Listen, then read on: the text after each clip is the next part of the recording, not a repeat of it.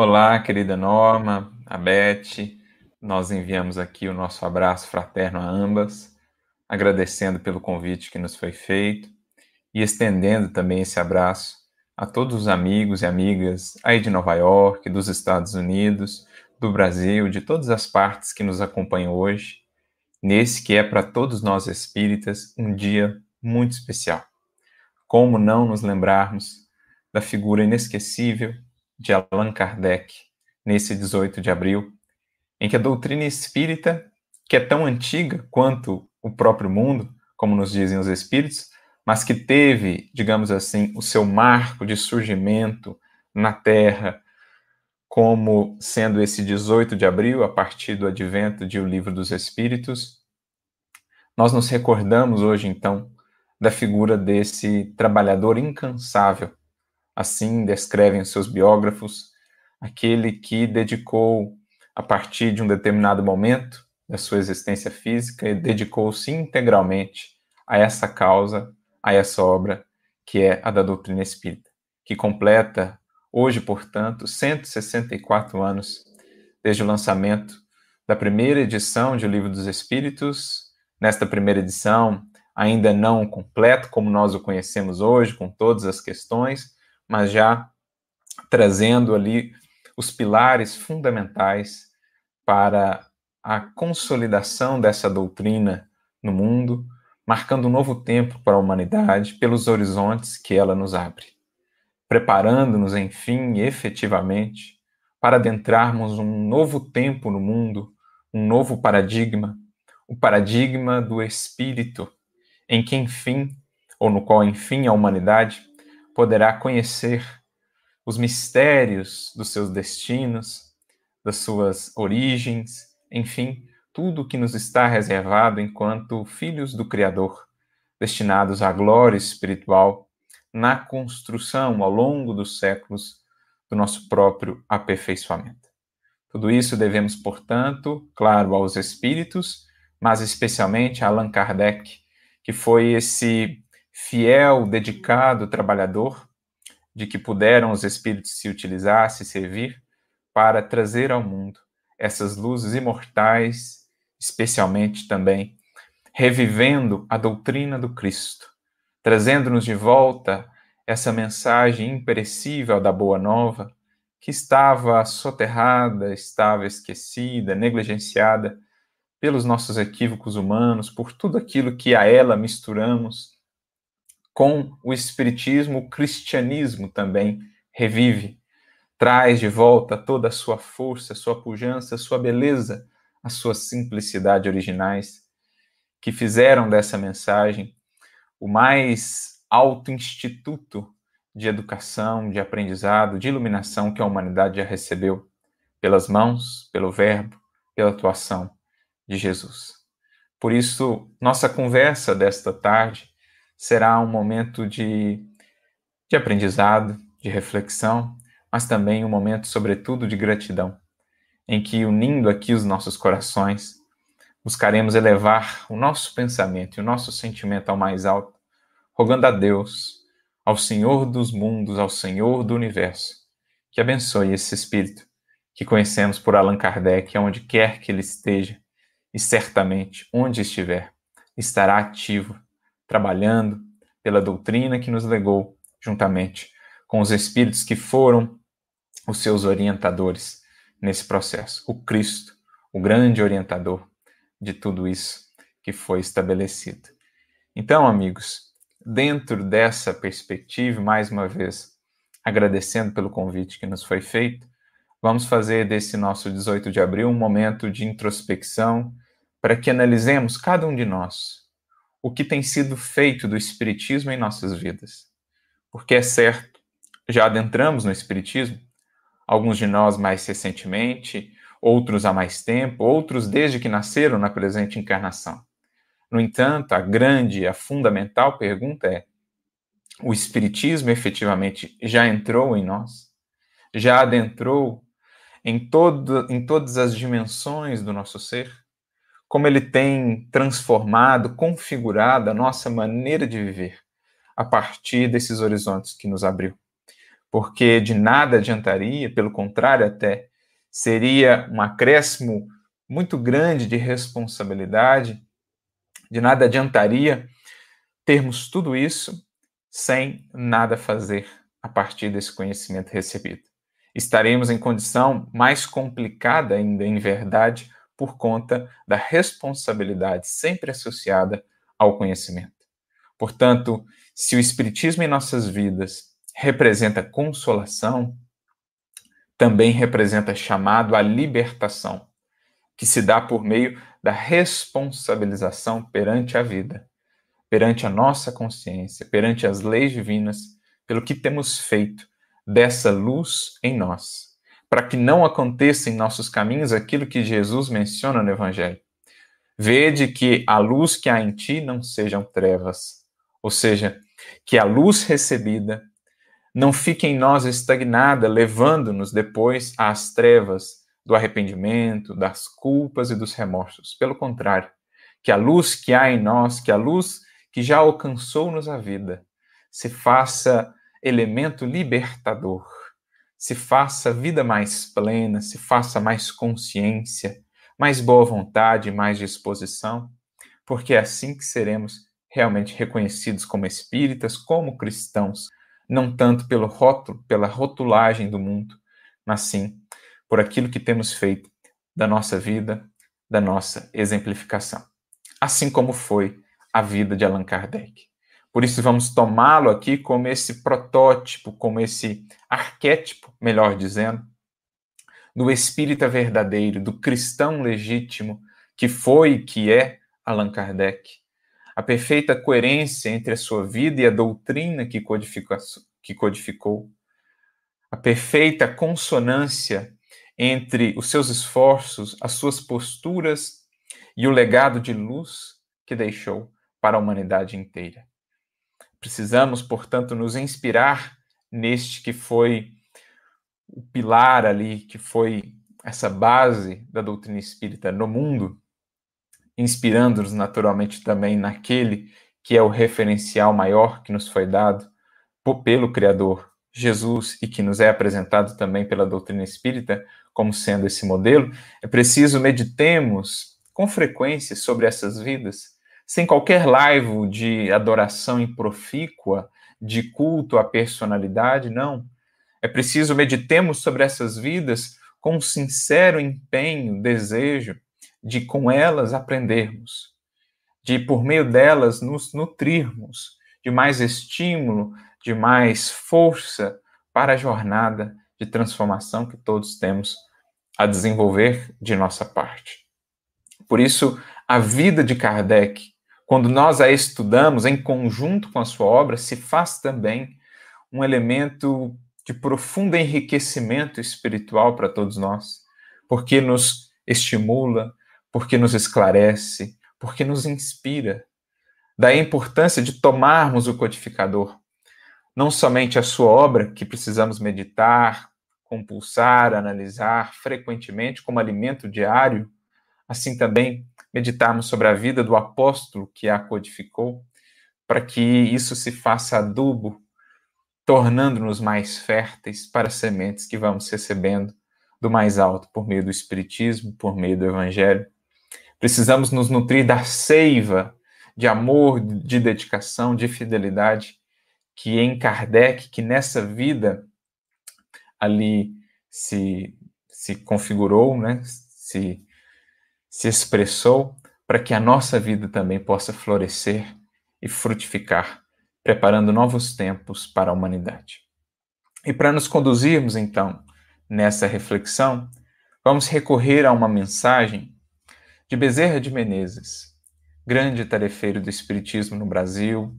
no mundo, grande colaborador do Cristo nessa seara do cristianismo redivivo, que inclusive recebeu a alcunha ao seu tempo, pelo seu trabalho, de Kardec brasileiro, uma mensagem que ele nos traz por meio de Francisco Cândido Xavier, no dia 20 de abril de 1963 na Comunhão Espírita Cristã em Uberaba, portanto, uma mensagem que veio justamente também nesse período de comemorações em torno do 18 de abril. Bezerra de Menezes, portanto, vai falar-nos nesta mensagem sobre a importância de Kardec, o exemplo de Kardec, as obras fundamentais de Kardec para a nossa experiência espírita, para a nossa relação na seara, no movimento espírita, entre nós, entre os corações que dela fazemos parte, para que esse trabalho, esse movimento realmente possa refletir os desígnios do mais alto, bem como os princípios fundamentais da doutrina espírita vivificados, exemplificados por Allan Kardec. Então a mensagem ela tem por título Unificação.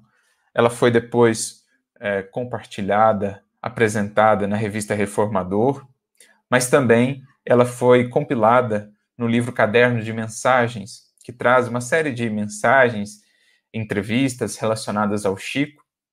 em outras obras, em outros veículos da imprensa. E essa mensagem ali consta, então, neste capítulo 6, sob o título de Unificação. Então, esse que era um tema, essa que foi uma proposta realmente muito cara a Bezerra,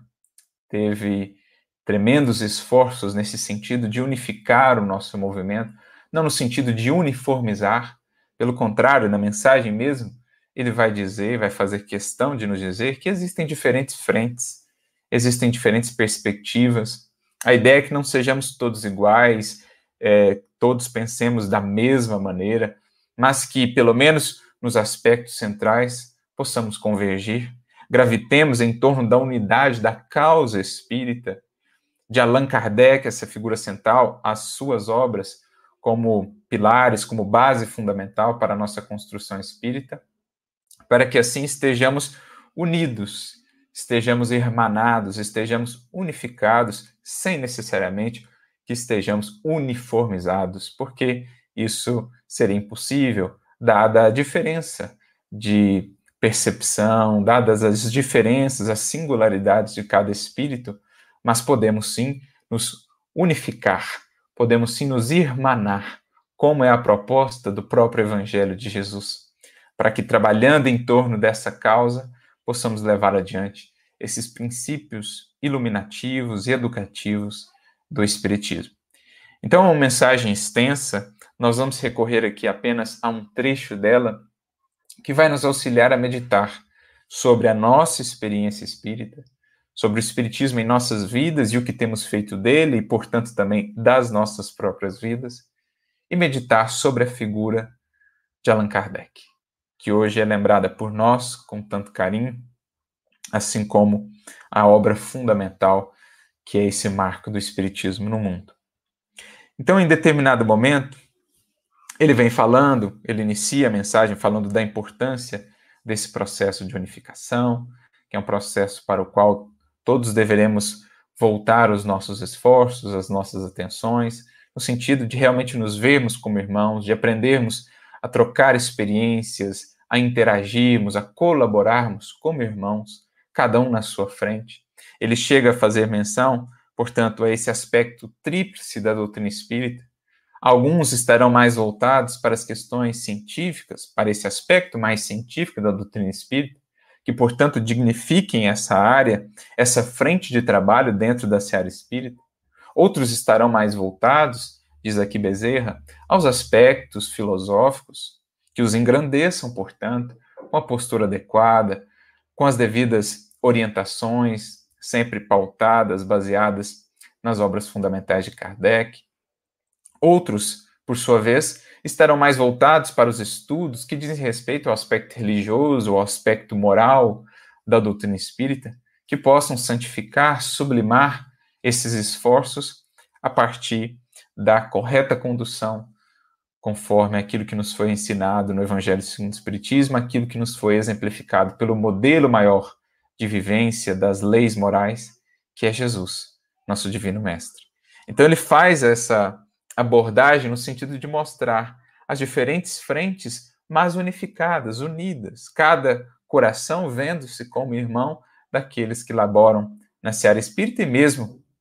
para além da seara espírita, no no nosso compromisso de estender as bênçãos da fraternidade e do amor no mundo, como Jesus nos pediu, como a doutrina espírita nos relembrou no seu papel de cristianismo redivivo. Ele vem falando dessa importância, da importância de conservarmos, então, de conhecermos, de estudarmos esses fundamentos kardecianos, para que o edifício do Espiritismo cresça sobre, sobre, perdão, sobre bases seguras, para que não venhamos a nos afastar dessa proposta de lucidez, de consciência, de discernimento, de fé racional que o Espiritismo traz, sem também abdicar aí do sentimento, dos aspectos do sentimento do coração, tendo, portanto, o conceito da caridade um aspecto central também na doutrina espírita, e tudo mais que desdobra-se a partir disso, a caridade gerando seus filhos sublimes, a indulgência, o perdão, a humildade, a misericórdia. Então ele faz questão de frisar a importância de nos mantermos vinculados a esses fundamentos espíritas, né, a partir da obra de Allan Kardec. E então ele chega no momento aqui da mensagem, no trecho da mensagem, que gostaríamos de destacar. Ele diz assim: Allan Kardec, nos estudos, nas cogitações, nas atividades, nas obras, a fim de que a nossa fé não se faça hipnose, pela qual o domínio da sombra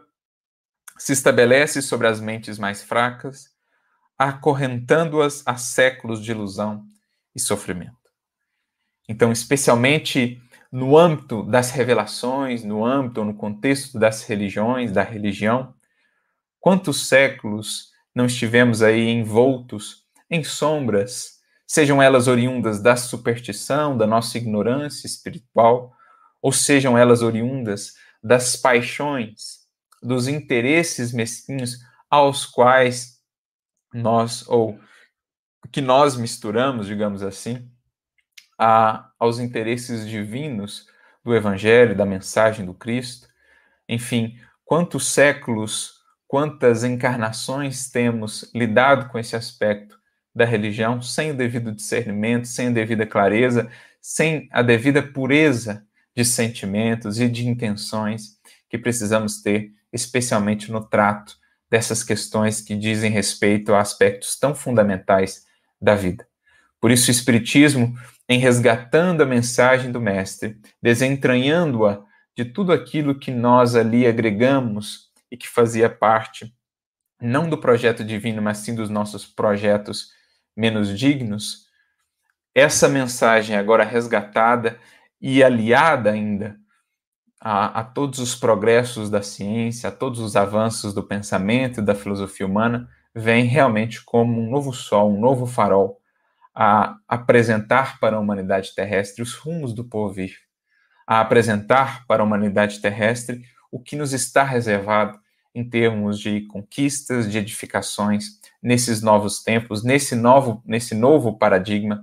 que a doutrina espírita, que a espiritualidade está a construir no mundo naturalmente com auxílio daqueles que se fazem aqui obreiros atentos e fiéis, o paradigma do espírito. A realidade da vida espiritual será então realmente algo evidente, algo patente para toda a humanidade terrestre do porvir.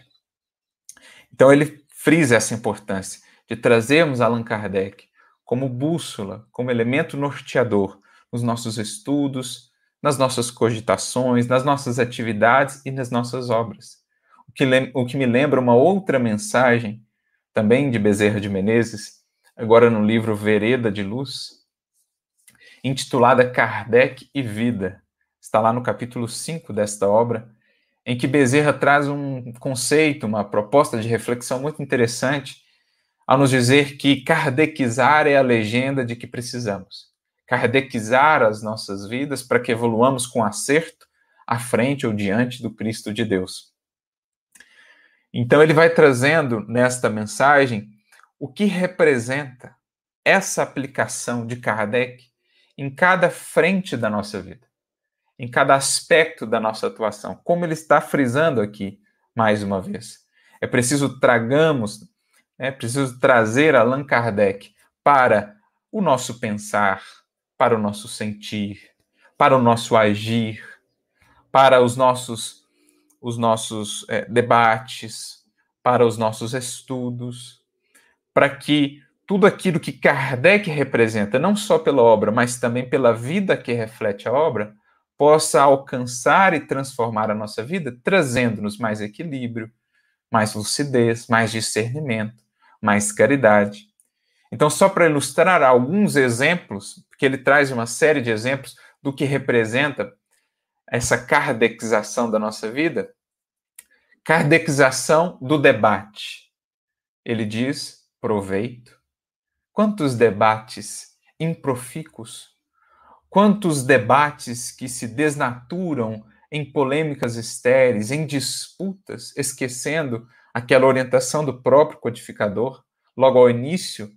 da revista Espírita, quando nos diz discutiremos, mas não disputaremos. Então, a kardekização do debate em nossos meios espíritas significa debater com proveito, debater com urbanidade, com equilíbrio, com fraternidade, mesmo que venhamos a divergir sobre este ou aquele ponto, mas a kardekização do debate nos leva ao proveito. A kardekização da nossa fé, a racionalidade, o raciocínio, diz Bezerra de Menezes nessa mensagem, para que a nossa fé não compre ilusões, não acolha tudo que nos chega do mundo espiritual só porque de lá vem, quando Kardec nos ensinou justamente ao contrário, que é preciso fazer sempre essa análise, é preciso adotar critérios para que façamos a devida filtragem, não nos, fixando, não nos fixando nesse ou naquele nome, não nos fixando na, na complexidade, na pomposidade da mensagem, mas sim no seu conteúdo, no seu teor, naquilo que edifica, naquilo que agrega. Então, mais um exemplo da kardekização na nossa vida, né? a kardekização da nossa fé, a racionalidade. Ele diz também nesta mensagem a kardekização do nosso sentimento, equilíbrio, para que não venhamos a ser conduzidos pelas paixões que a tantos males, a tantas dores e sofrimentos têm nos conduzido ao longo dos séculos, no agir precipitado, no agir equivocado, colhendo depois os frutos amargos de talvez alguns momentos breves de satisfação transitória e imediatista. A kardekização da nossa existência, diz Bezerra, é a caridade. Porque nos fixamos, sim, no grande pensador, no filósofo, no instrutor que foi Kardec, no grande educador, mas não podemos nos esquecer do apóstolo que foi Allan Kardec. Portanto, aquele que refletiu em si a caridade no tratar com as pessoas, na humildade com que se colocou perante os espíritos, jamais se envaidecendo da sua obra,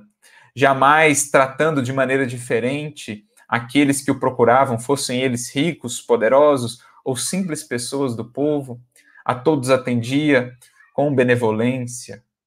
com compreensão, com paciência então, é preciso ver, vejamos o grande cérebro, a grande mente Allan Kardec, mas também o grande, o enorme, o fiel coração que foi esse apóstolo de Jesus. Então, a kardekização da nossa existência deverá representar mais caridade no nosso tratar, no nosso falar, no nosso olhar com relação às pessoas. Então, só para ilustrar o que Bezerra de Menezes vai definir como sendo esse processo de trazer Allan Kardec para a nossa vida. Né? Essa obra, essa mensagem Kardec Vida desdobra o que ele nos trouxe aqui também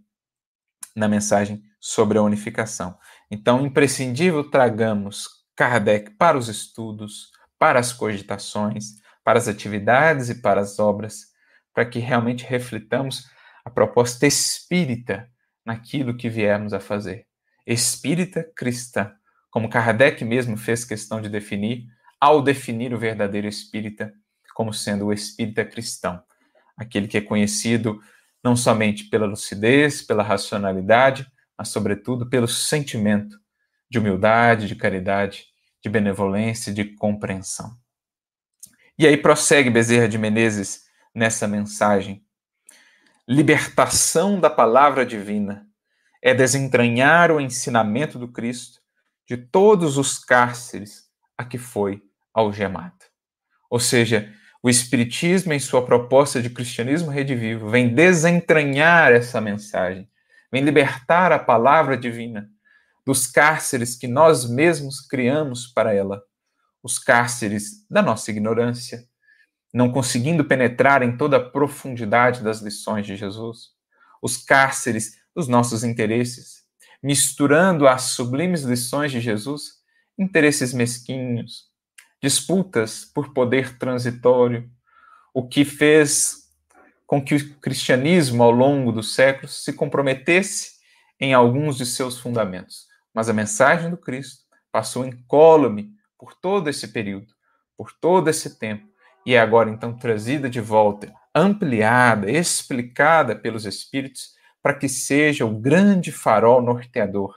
do porvir, do futuro de cada um de nós e da humanidade como um todo. Sendo Jesus esse grande orientador do processo evolutivo na Terra, do processo evolutivo de cada um de nós. Nada melhor do que nos deixarmos envolver, esclarecer, iluminar pela sua luz, iluminando-nos internamente, para que assim os caminhos se façam também mais luminosos, tenhamos mais clareza do rumo ou quanto ao rumo a tomar, as escolhas a adotar, para que possamos progredir, contribuindo para o progresso do mundo. Então, como os espíritos mesmo vão dizer, um dos grandes papéis, objetivos do espiritismo e do apóstolo que tomou à sua frente, Allan Kardec, é justamente resgatar Jesus para o mundo. Na sua feição de consolador, que ele é, sem sombra de dúvidas, mas também na sua feição de libertador de consciências. O evangelho como o mais precioso conjunto de lições, de entendimentos, de compreensões e de exemplos que a humanidade terrestre já recebeu para a nossa libertação do passado, da animalidade primitiva, para que nos abramos à construção da humanidade real em nós, como nos diz Emmanuel, preparando os fundamentos da angelitude, da sublimidade do porvir. Esse é o papel do Espiritismo em relação a Jesus, e é por isso que Jesus também preside, está diretamente vinculado pelo seu coração, pelos seus desígnios, à obra do Consolador prometido, como assim havia, de fato, estabelecido lá atrás no Evangelho de João. Por isso, mais adiante, nesse mesmo parágrafo, Bezerra de Menezes continua: Seja Allan Kardec não apenas crido ou sentido, apregoado ou manifestado a nossa bandeira. Então, não apenas crido ou sentido, apregoado ou manifestado, ou seja, não apenas algo que se prenda ainda aos limites do teórico, aos limites da elucubração, ao plano do sonho, da utopia, da emoção, mas algo que se concretize na realidade da vida. Não somente crer, não somente sentir, não somente apregoar, não somente manifestar em termos de rótulos, em termos de textos ou escritos, mas especialmente revelar Kardec em nossas vidas, em nossa ação. Kardec vivido, por isso Bezerra conclui: seja ele não somente crido ou sentido, apregoado ou manifestado, a nossa bandeira, mas suficientemente vivido, sofrido, chorado e realizado em nossas próprias vidas.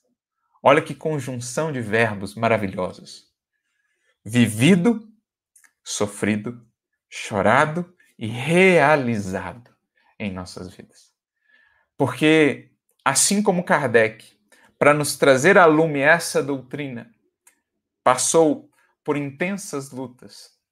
como o próprio Espírito de Verdade ele revelou no texto que está lá no livro Obras Póstumas, as imensas lutas daqueles que são os reformadores, os tremendos desafios que o esperavam.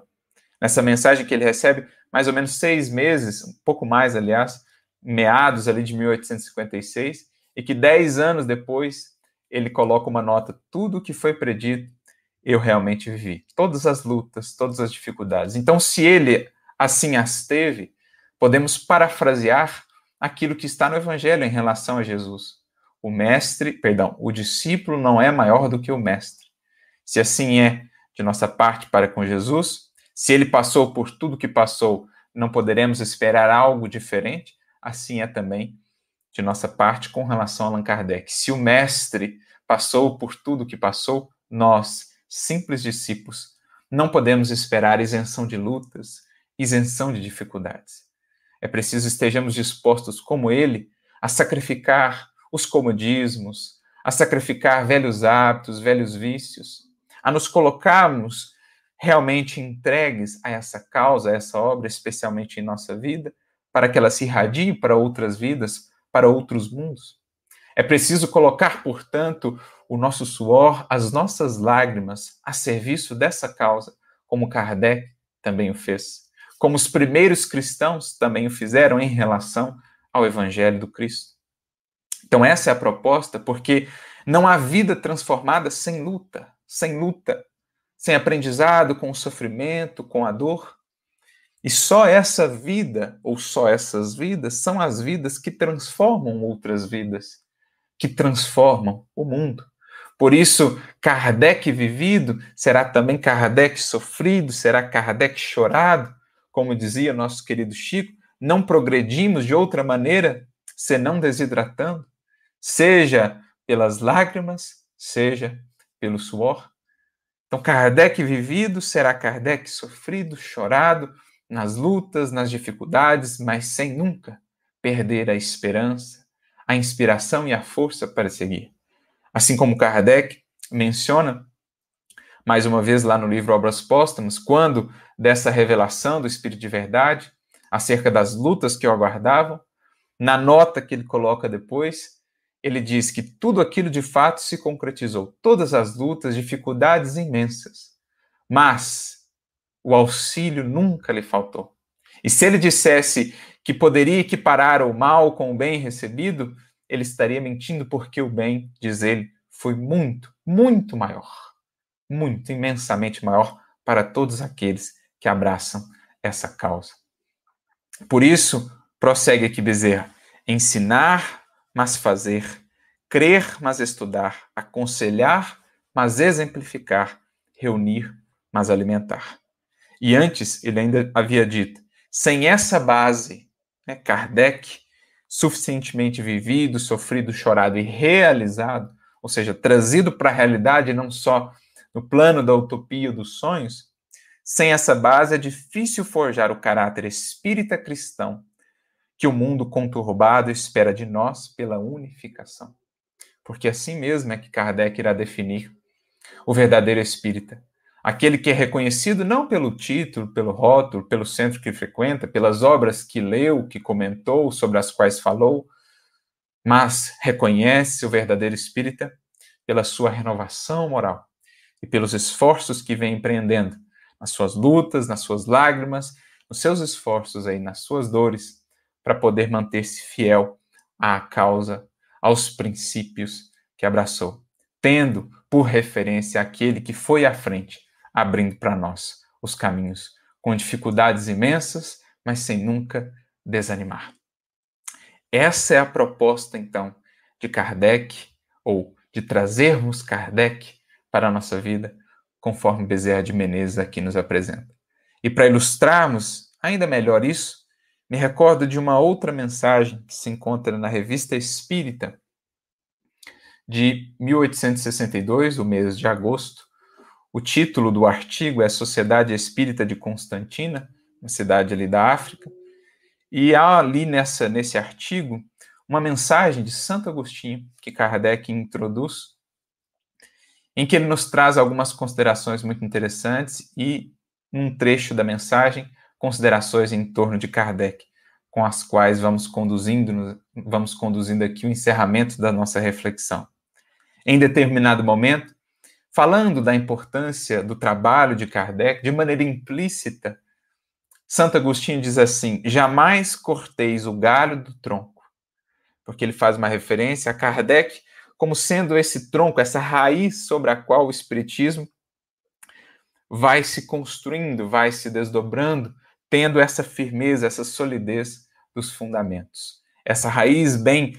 fundada, bem fincada no solo, pela solidez da obra, da vida do codificador e que então será apta a dar sustentação a tudo que vier acima, a tudo que vier depois. Então ele diz: jamais corteis o galho do tronco. Ele diz que é, o Espiritismo,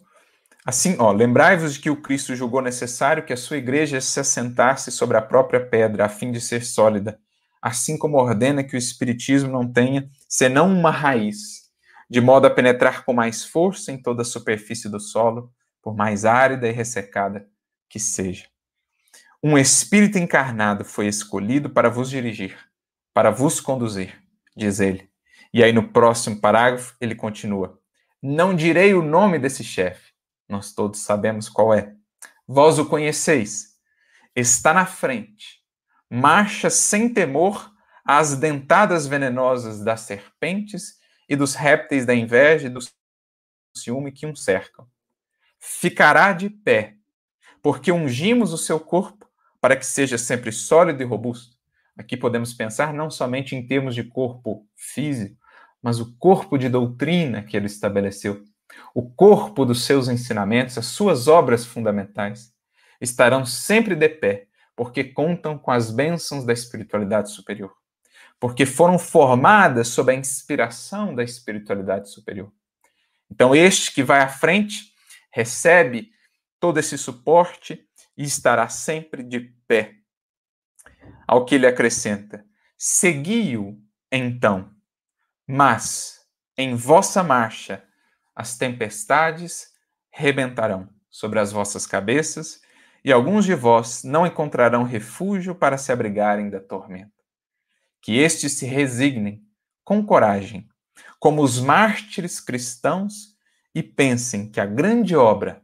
pela qual tiverem sofrido é a vida, é o despertar das nações adormecidas e que por isso serão um dia largamente recompensados no reino do Pai. Aqui está o que Bezerra quis nos dizer com Kardec, suficientemente vivido, sofrido, chorado e realizado. São os discípulos que, seguindo pelos passos do Mestre, assim como este seguiu pelos passos do grande Mestre, que é Jesus, não temem as lutas, as dores, o suor, nem mesmo as lágrimas, para contribuírem para essa grande causa de despertamento da humanidade, de preparação de novos tempos. Por isso que nos recordemos, como nos diz aqui Santo Agostinho, que nos resignemos com coragem quando a luta se fizer mais intensa, que nos lembremos daquele que foi à frente, assumindo todos os riscos